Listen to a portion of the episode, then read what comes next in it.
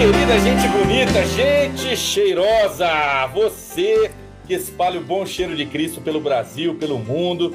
Seja muito bem-vindo ao podcast Palavra Encanto, o seu podcast semanal sobre música na igreja local. Meu nome é Rodolfo, sou anfitrião por aqui, tenho a imensa alegria, a honra de contar hoje com a presença querida de dois amigos, Leon Neto, Matheus Barros. Leon Neto, paulista de nascimento, pernambucano de coração e há 18 anos residindo nos Estados Unidos, onde estudou e onde leciona hoje na Liberty University no departamento de louvor.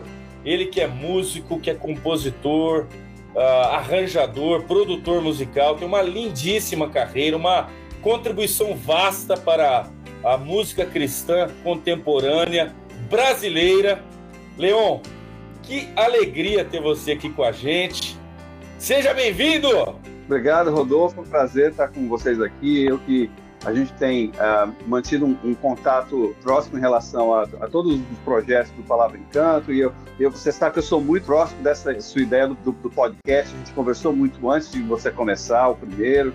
E eu estou muito entusiasmado com esse, com esse formato e eu espero que as pessoas possam, de alguma forma, uh, se sentirem é, abençoadas e, e, edificadas pela nossa conversa de hoje. E também o Matheus aqui, que é meu, meu filho na fé, não no sentido da conversão, mas no sentido de começar os primeiros passos dele é, na música comigo, então é um, uma, uma, alegria imensa de ter vocês dois aqui. Temos aqui um filhinho de Leão, então, Matheus Barros. Matheus Barros, que alegria ter você aqui com a gente, você que é um querido amigo e assim como o Leon, que participou ali da gênese do Palavra Encanto podcast já há alguns anos. Você também tem sido um cara sempre disponível para pensar o podcast, para contribuir com ideias.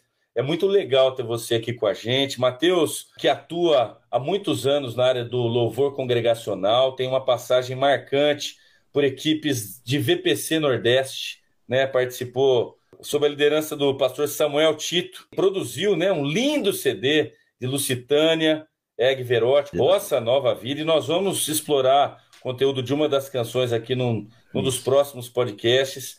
Matheus, ah, que é formado em música, ele é graduado, pós-graduado, recentemente tornou-se doutor em música pela Universidade Federal da Paraíba. Matheus foi pesquisador visitante na University of Delaware nos Estados Unidos. Além de lecionar no Instituto Federal do Sertão Pernambucano, também hoje atua na pós-graduação em música na Universidade Federal de Pernambuco.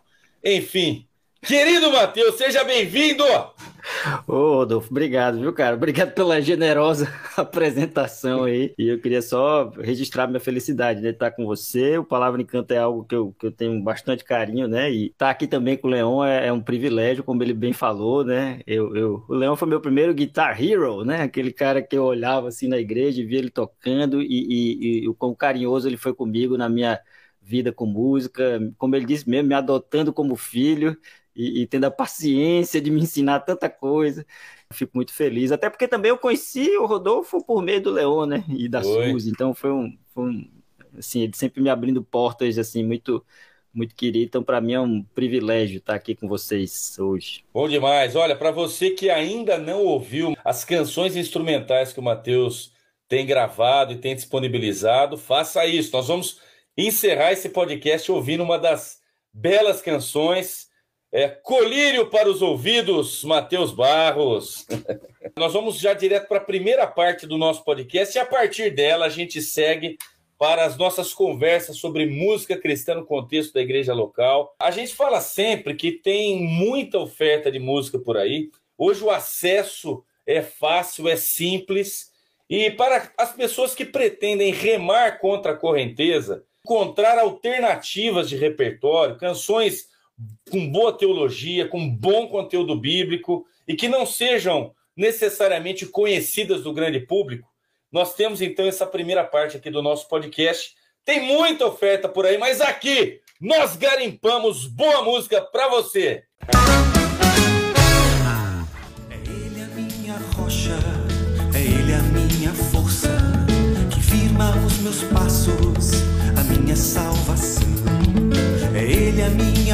rocha, é Ele a minha força, que firma os meus passos, a minha salvação.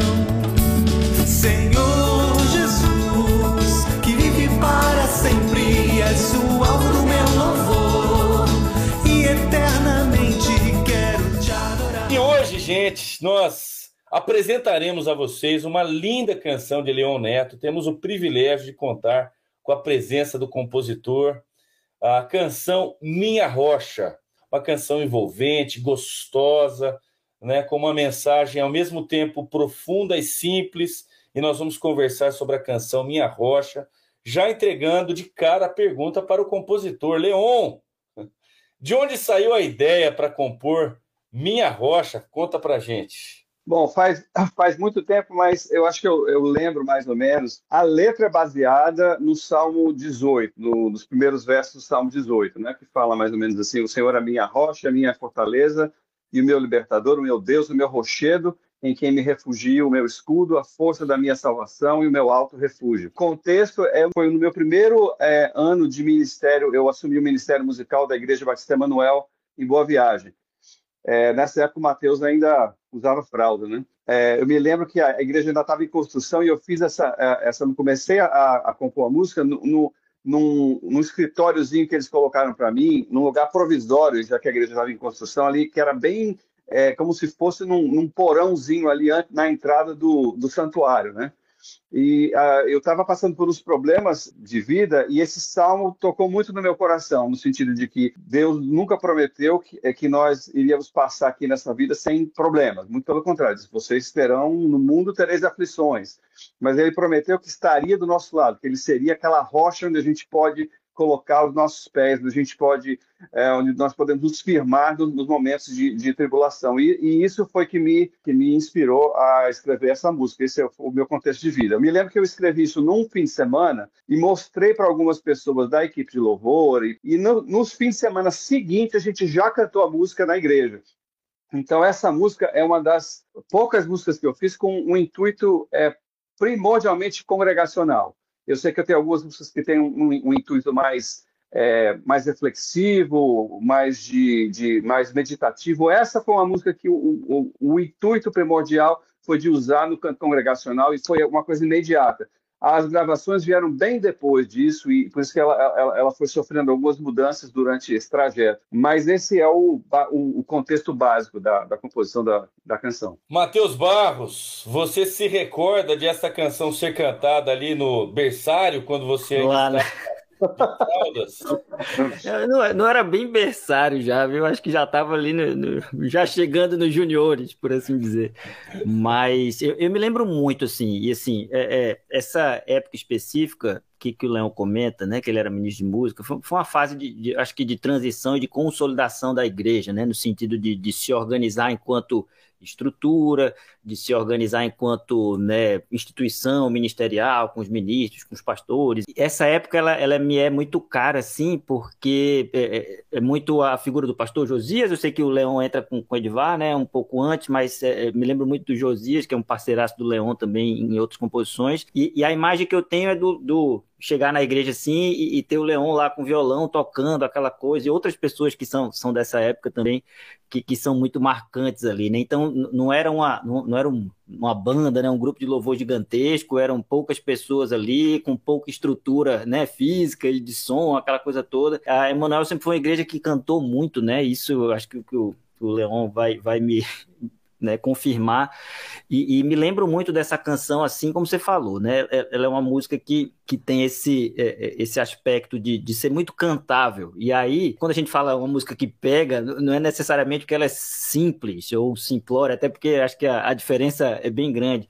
Mas eu acho que é muito da, da, da alta capacidade que o Leon tem enquanto compositor, né? De, de você estruturar coisas que são simples dentro de uma complexidade estabelecida ali. E, e, e assim, são duas coisas que me trazem muito à, memória isso. A primeira coisa que o Leão falou, né, dela ser baseada num verso bíblico e numa situação em, em que ele estava vivendo. Então, essa experiência dele de vida com Deus proporcionou algum tipo de, de, de composição. E a outra é, é de, dela ter sido pensada para o canto congregacional. Né? Então, é, é, é, eu acho que mobilizar esses saberes aí para fazer uma coisa que seja uh, simples, no melhor sentido da palavra, mas que ainda guarde essa, essa beleza e que, que tem essa utilidade para a igreja cantar.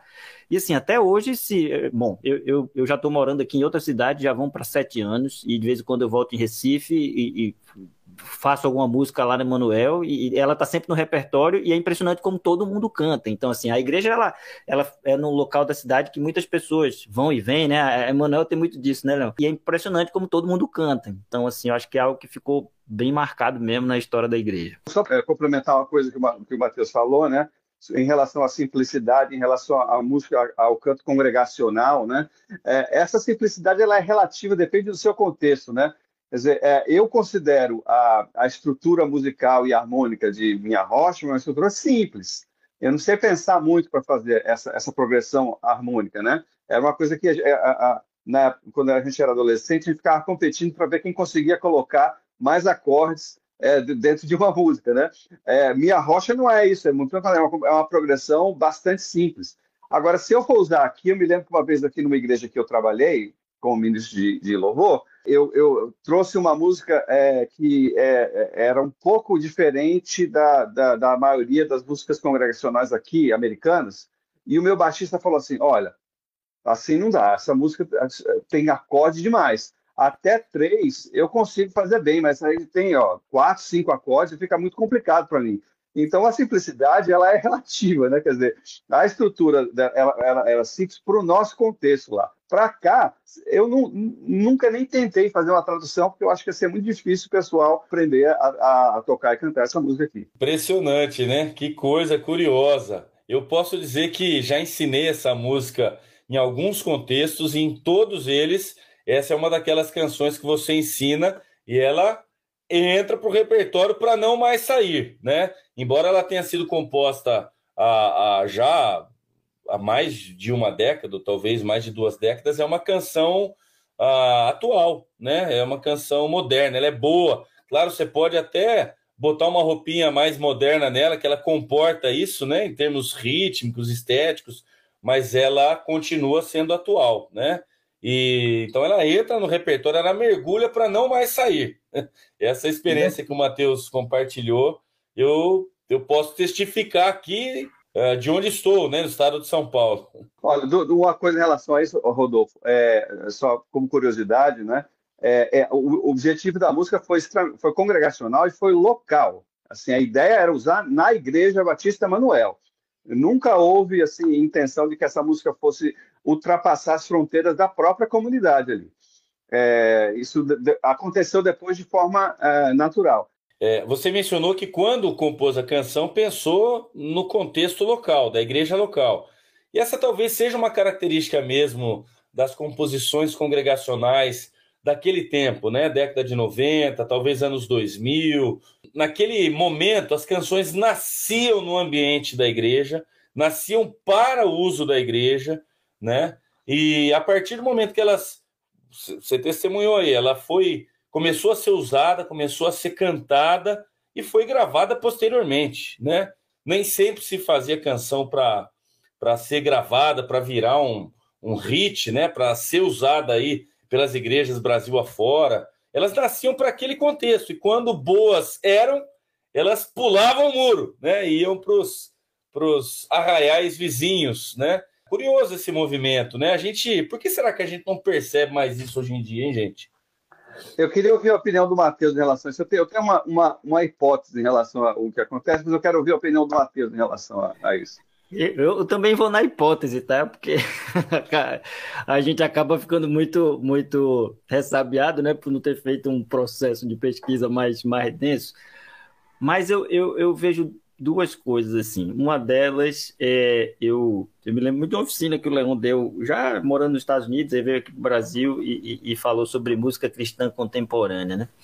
E, e, nesse nesse marco histórico aí que o, que o Rodolfo fez, acontece a, a, a os primeiros, as primeiras apresentações, os shows e aquela coisa toda, em algum momento a igreja dizia o que é que ia ter no show, né? E aí, depois de um tempo, o show começou a dizer o que é que tem na igreja, né? Então, isso eu acho um tanto quanto complexo, o, como esse processo de, de. E aí, com perdão da expressão, mas quanto esse processo de mercantilização daquilo que é o, a, a, música cristã, né, e essa tentativa de fazer aqui no Brasil algo parecido com os Estados Unidos, que agora são contextos completamente diferentes, né, e, e do próprio país em si, né, e de como eles encaram isso, mas eu acho que isso pegou um pouco. E uma, uma outra coisa que, que, que eu penso assim é, é, é muito desse investimento e desse cuidado com, com a igreja local. Né? Eu acho que essas experiências locais elas tendem a virar globais quando elas são realmente uh, uh, vivas mesmo, quando aquilo ali né, foi vivenciado. E assim, quer queira ou quer não,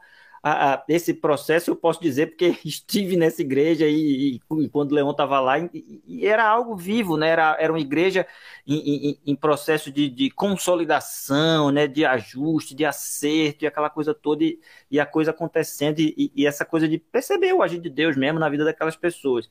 E, esse contexto da, da igreja local tem muito também, Rodolfo, do, do, do investimento no discipulado, né? Da, das pessoas e eu acho que é algo que não sei se por conta desse, desse pós-modernismo que a gente está com, com tanta obrigação, com tanta coisa, a gente acaba não, não tendo esse tempo de investir, tempo de conversar, tempo de se sentar e estar tá ali. Né? Eu, eu, me lembro que na minha adolescência eu ia sexta meu programa de sexta-feira à noite era ir para a igreja, a gente tocar, ensaiar. A gente tinha tempo de ensaiar o sábado das nove às onze, aquela coisa toda. Hoje você chega, né? Óbvio que tá tudo muito mais corrido, tá, tá aqui a parte, quando tem, né? Tá aqui, toca, tal, vamos lá e faz, e, pá, e precisa ser rápido.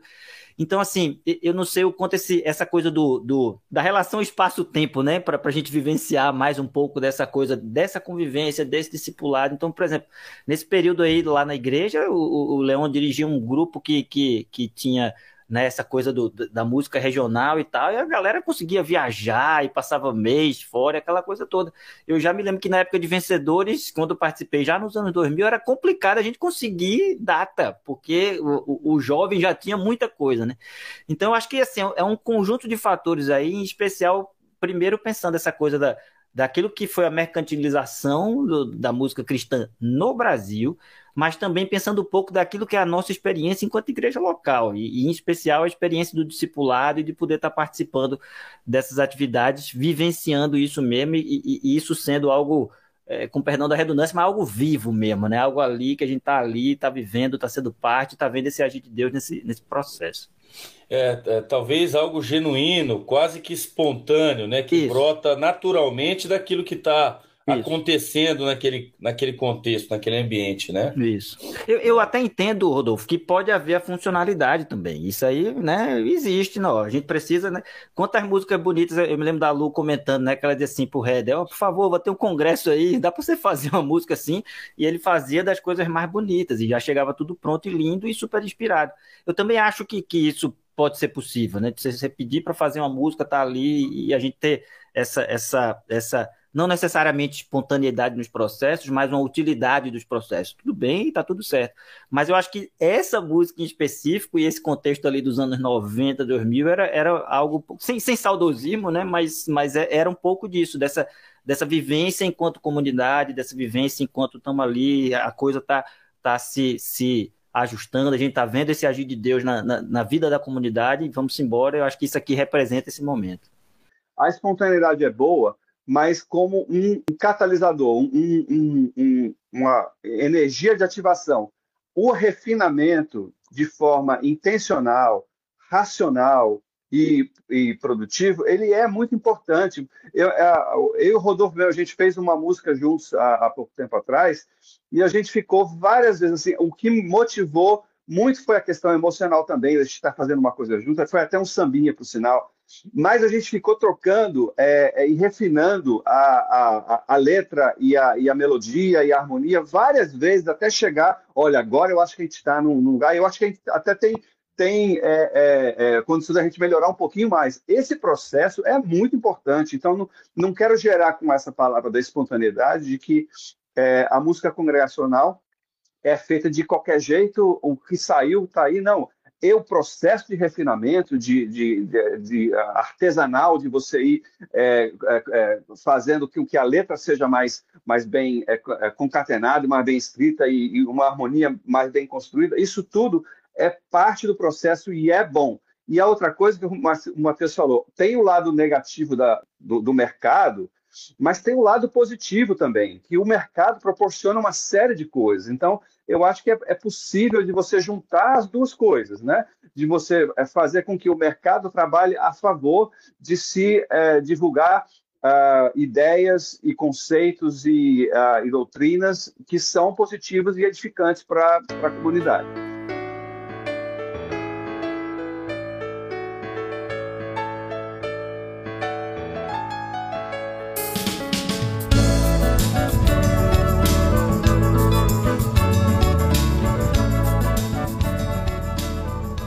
É, eu só acrescentaria ao que o Matheus falou a, a questão da, da, da, tecnologia. Né? A gente teve alguns desenvolvimentos tecnológicos que eles impactaram tanto essa dinâmica da música congregacional que a gente só vai entender daqui, talvez, mais alguns anos para frente.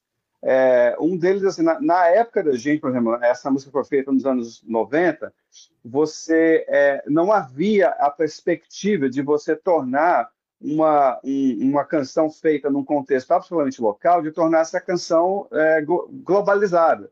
Porque não, não, não havia internet, a gente não tinha meios, a gravação era algo extremamente caro e complicado, uh, e que poucas pessoas conseguiam fazer. A distribuição uh, dos fonogramas eram ainda mais complicados direitos autorais nem mal existiam e, e, o controle era também muito muito incipiente.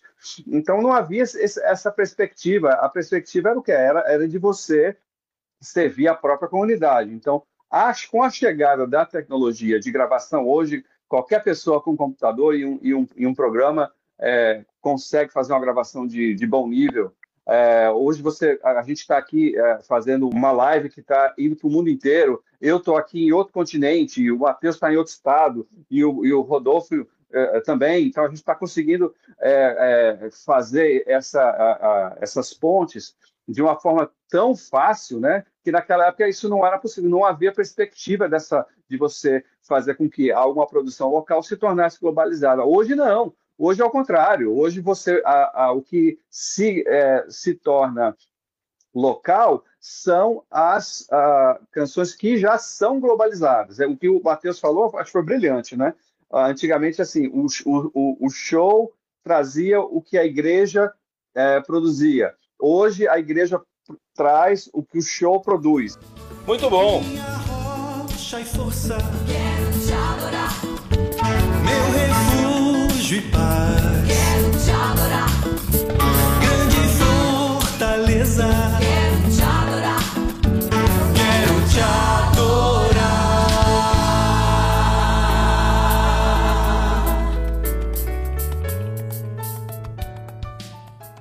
Bom, nós começamos conversando sobre a canção Minha Rocha, e aí a conversa foi se desdobrando, mas eu quero voltar para a canção Minha Rocha e colocar uma questão na mesa, a gente já vai caminhando para os finalmente, uh, mas uh, numa ponte nessa canção ali, mais uh, para a parte final, a gente tem uma dinâmica de pergunta e resposta, né? como eu disse, eu já cantei, já conduzi congregações diversas a cantarem essa canção e é uma parte em que as pessoas se envolvem de um jeito bonito. Homens começam, mulheres respondem, e a gente tem aquela dinâmica gostosa, inclusive com uma sonoridade que, e eu não estou criticando aqui, nós não estamos aqui para gerar guerra, mas é apenas uma constatação, a gente não percebe mais nas composições mais uh, recentes, né? Leon Neto, pergunta e resposta. Minha rocha e força, quero te adorar. E aí, Onde é que foram parar as perguntas e respostas nos cantos congregacionais? É, se você lembrar, tem alguns hinos que tem isso, né? É, vou lembrar de algum aqui, aquele é, Sou feliz, sou feliz com Jesus, sou feliz com Jesus. Tem um pouquinho dessa, o que a gente chama de, de é, um formato responsorial, né? Não é isso, Matheus? Isso vem, é, tem, tem, acontece em várias culturas. Né? Na cultura africana é muito comum. Se você lembrar lá do Ladysmith Black Mambazo, que gravou lá com o Paul Simon na, na década de 80, é muito comum é, é, os grupos vocais africanos e mesmo instrumentais você ter um líder que, que, faz uma frase e o outro responde.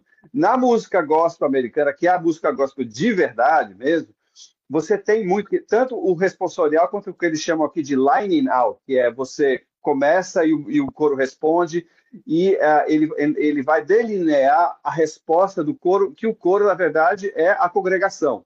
Então, se você for numa igreja é, é, é, negra americana, aqui você vai ver muito isso, né? Do líder fazendo essa a pergunta e a congregação e o coro fazendo essa, essa resposta. Uh, na música nordestina, o Matheus uh, pode falar mais sobre isso também. Isso também acontece em, em algumas instâncias. Para ser muito sincero, eu não sei se eu estava pensando nisso na hora que eu fiz esse coro. Foi uma coisa mais espontânea. Eu, eu, acho que quando eu fiz a primeira vez, eu nem pensei num arranjo desse, de pergunta e resposta, de esse, esse estilo responsorial. Acho que essa ideia veio depois, quando a gente começou a fazer os primeiros arranjos. Aí, olha, por que, que a gente não faz uh, o, o, os homens cantando aqui a, a pergunta e as, e as, mulheres respondendo, né? Uh, foi de uma forma espontânea. Para ser muito sincero, eu não pensei nisso. Não é mérito meu ter feito isso, mas é algo que é extremamente comum uh, em várias em várias culturas, né? Então é... é interessante o que você está narrando. É, enfatiza aquilo que a gente conversou ali atrás essa dinâmica de construir a canção em comunidade, né? É, talvez você não tenha pensado conceitualmente uma pergunta e resposta, mas de repente a pergunta e resposta que funciona tão bem, que é tão belo, veio de uma de um contexto uh, coletivo, né? Exatamente, é, foi foi algo absolutamente espontâneo, assim, eu não eu não não pensei. Ô, ô, ô Matheus, na sociedade na sociedade cada vez menos machista de hoje em dia, alguém poderia se incomodar. Por que, que os homens cantam primeiro e as mulheres respondem? Leão ia ter que se explicar, hein, Leão? Não, e, e, e, agora no intervalo que, que ele faz lá da coisa, inclusive até um tanto melhor para as mulheres cantarem o Minha Rocha e fosse Eu Quero Te Adorar, porque eu, por exemplo, que sou ali, não sou um cantor, né? Eu me acompanho ao violão, eu prefiro fazer o, o Quero Te Adorar, para mim é muito mais fácil, porque é mais linear.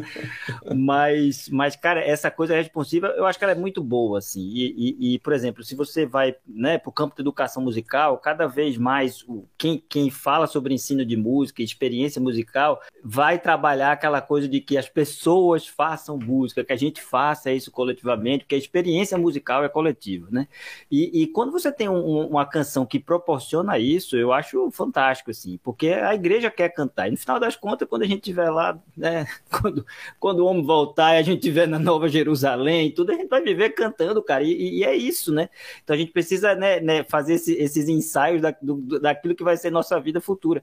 Então, assim, é, é, é essa coisa da música nordestina de fato tem, e talvez também pelas mesmas razões é, é, de matriz africana, né? Embora a gente tenha, por exemplo, a gente, em especial aqui no litoral, né? O Leão estava comentando, na música sertaneja do sertão de Pernambuco, por exemplo, a gente não teve tanto escravo, embora teve por conta da, da sua, da, das fugas que eles faziam ali, em especial do Recôncavo Baiano, e vinham por aqui para o interior do sertão. Mas é, é, no litoral, em especial ali em Pernambuco, né, ali em Recife, onde né, ficava a igreja, onde Leão tanto trabalhou, você tem muito essa cultura, né, a própria ciranda, o próprio maracatu, são, são né, que tem é, diretamente a influência é, é, de, de matriz afrodiaspórica, por assim dizer, mas o que eu digo é o seguinte, é que, que de fato, a gente tem muito disso, né? Na ciranda, no maracatu, essa coisa de, de, de, de responder e, e, cantar. Eu acho isso muito bacana por conta dessa, dessa possibilidade de prover a, a comunidade cantar, né? Acho que o, o, canto congregacional, e foi falado muito isso num dos episódios anteriores do podcast, né? De que como a gente tá, tá, tá tendo essa dificuldade de músicas para que a igreja cante. E eu acho que,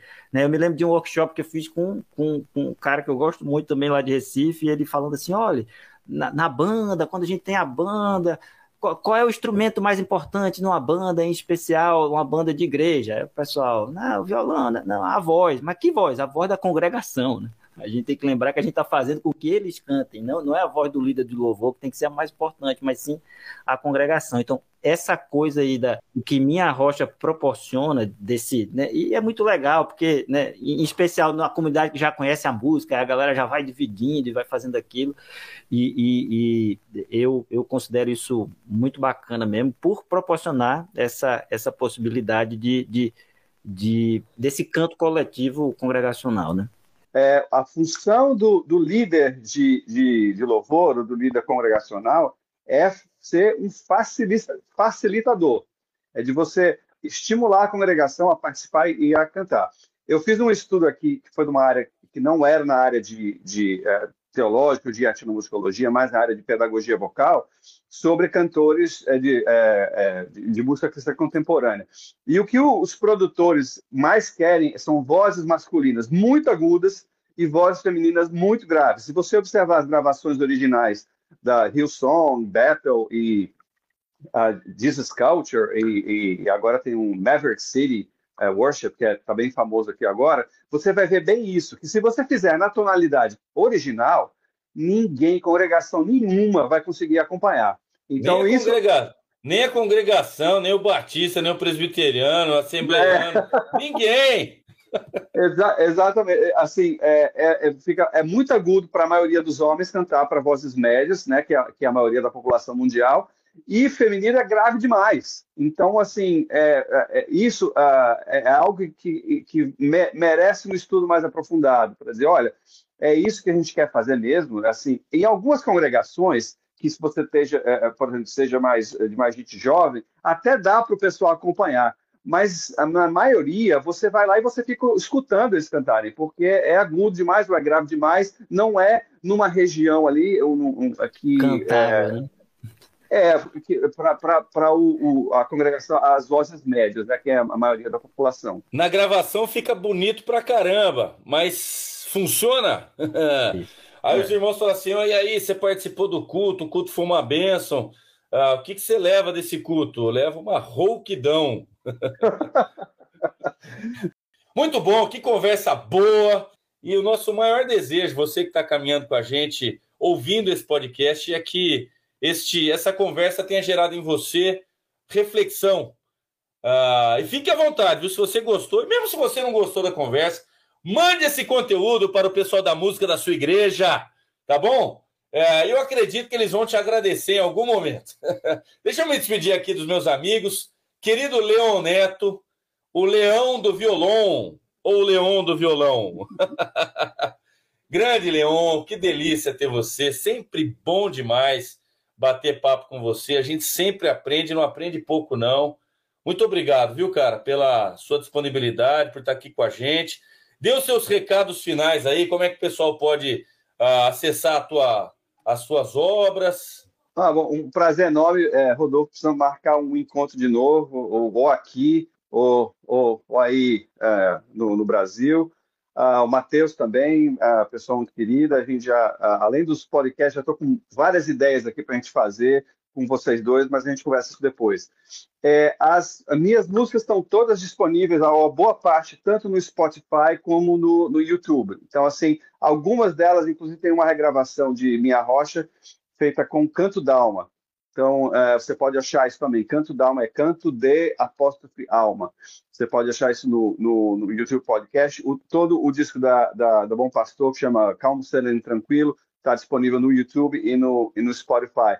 Jesus Sertanejo também, é, não sei se está no Spotify, mas no, no YouTube está disponível. Eu tenho a intenção de, de, de criar uma, uma, uma, playlist para colocar essas músicas disponíveis para todo mundo, mas por enquanto não, não, não, não tive tempo. Só para encerrar, assim, eu estou trabalhando numa pesquisa sobre é, louvor americanizado, e o foco dessa pesquisa é sobre as igrejas brasileiras. Então, para você que é, é, é líder de, de, de, louvor, ou de estar tá envolvido de alguma forma em alguma posição de liderança em ministério de, de louvor, ou equipe de louvor, bando de louvor, é, é, bem possível. Eu vou mandar o link para o, o, Rodolfo, para ele espalhar para todo mundo. Eu vou precisar do máximo de respostas possíveis é, para fazer essa, essa pesquisa e depois eu posso até voltar e compartilhar com vocês aqui os resultados mas é uma pesquisa é, sobre a utilização de repertório tra traduzido é, para o português é, e tem algumas é, das questões que nós discutimos aqui hoje. Então, se você, é, você receber por acaso um link dessa pesquisa, por favor, responda e compartilhe com outros é, líderes de, de, louvor. Mais uma vez, obrigado, Rodolfo, por estar mantendo esse, esse ministério maravilhoso ah, em atividade. E um abraço para o meu, meu filho na fé, o Matheus. Matheus Barros, grande Matheus. Conta para o pessoal aí, dá o, dá o teu tchau e conta uhum. para o pessoal aí onde encontrar sua obra e diga para o pessoal com qual das suas canções instrumentais nós vamos encerrar este podcast. Boa. Ô, Rodolfo, obrigado, cara. Obrigado muito, sim. Para mim é um privilégio. A gente está tá precisando desses momentos assim, onde a gente pode né, é, conversar e discutir. Para mim, enquanto pessoa, eu e Camila aqui, enquanto família, para a gente é muito importante né, ter, ter esse período. Então, é, obrigado por proporcionar esse momento, obrigado por fazer é, é, conversar com o Leon, que, bom, como eu já disse, é alguém que eu admiro demais, e, e como ele mesmo colocou, meu pai na fé musical, por assim dizer. Então, para mim é, é, uma alegria estar aqui, foi ótimo. E, bom, se você quiser procurar alguma coisa lá do, do que eu faço enquanto música, é um trabalho mais voltado para música instrumental, apesar também de, de, fazer esse trabalho junto à igreja, mas esse que está no Spotify é na, na você pode procurar lá Matheus Barros e, e, acha fácil. Também tem aquele perfil lá do Instagram, tá lá seguindo Palavra Encanto. Então tá tudo. A gente tá sempre compartilhando nessas, nessas redes. E como você falou de canção instrumental, que eu acho que isso é, é um conceito que dá outro podcast, né, Léo? Essa coisa da canção instrumental. Eu vou, eu vou sugerir que você coloque Pimenta, que é uma música de um grande amigo nosso, Marcelo Pimentel, ele fez e, e eu só fiz o arranjo e, em homenagem a esse sobrenome dele, né, Pimentel, a gente sempre chama ele de Pimenta, aí eu, a, ele me cedeu essa música para gravar e ela é uma canção instrumental, né, tem alguém cantando também e ela tem essa, essa forma canção mesmo, então pode acabar com essa. Obrigado, viu? Bom demais! Nós vamos então apimentar os seus ouvidos com a canção Pimenta. Matheus Barros desfilando e destilando talento com a sua guitarra. Uh, quem mais tocou com você nessa canção, Matheus? Oh, essa aí é, eu tive o privilégio de ter uns caras muito legais assim. Eu no piano é o Felipe Silveira, né? E, e, foi uma alegria poder contar com ele. O Felipe é um, um, amigo querido. Na bateria foi o Osmário Marinho, são ambos aí de Campinas, né? O Felipe, né? Que é, é, é Antigamente a gente apresentava ele como filho do João Alexandre, né? Mas hoje acho que não precisa mais, né? O Felipe é, é um baita músico e o Osmário também. No Deixa contrabaixo. Eu esclarecer, é um... pro, esclarecer para o nosso ouvinte: o João Alexandre é o pai do Felipe Silveira. É o pai do Felipe Silveira, pronto, é isso aí. E, e aí foi um privilégio ter eles dois. Ele faz um solo lindo também, e, e na bateria o Osmário. E no contrabaixo e na produção foi um grande amigo meu chamado Davi Scooby, que é um baita baixista também, um, um, cristão atuante também na sua comunidade. E no vocal é o Dalmir Filho, que é um cantor de Teresina, mas assim, uma voz, né, dulcíssima, belíssima, assim, ele pôde dar esse, embora seja apimentada, mas a voz dele é super doce e ficou muito legal né, na, na canção. Muito bom, temos aí uma música eu não vou chamar de canção mais, né? Uma... Não, mas é canção, mas é, é uma é canção. canção instrumental, exatamente. Ótimo, é isso mesmo. Temos aqui Pimenta, de norte a sul do Brasil, gente participando dessa gravação de Pimenta. Gente, amigos, mais uma vez, muito obrigado. Obrigado a você, querido amigo, querido ouvinte, você que caminha e tem caminhado conosco por essa deliciosa jornada ao redor da palavra e, e ao redor das canções um abraço para você. Semana que vem, se Deus permitir, estaremos aqui. Não se esqueça de caminhar conosco ali pelo Instagram, pelo Facebook, pelo YouTube. Palavra Encanto. Valeu, tchau, tchau!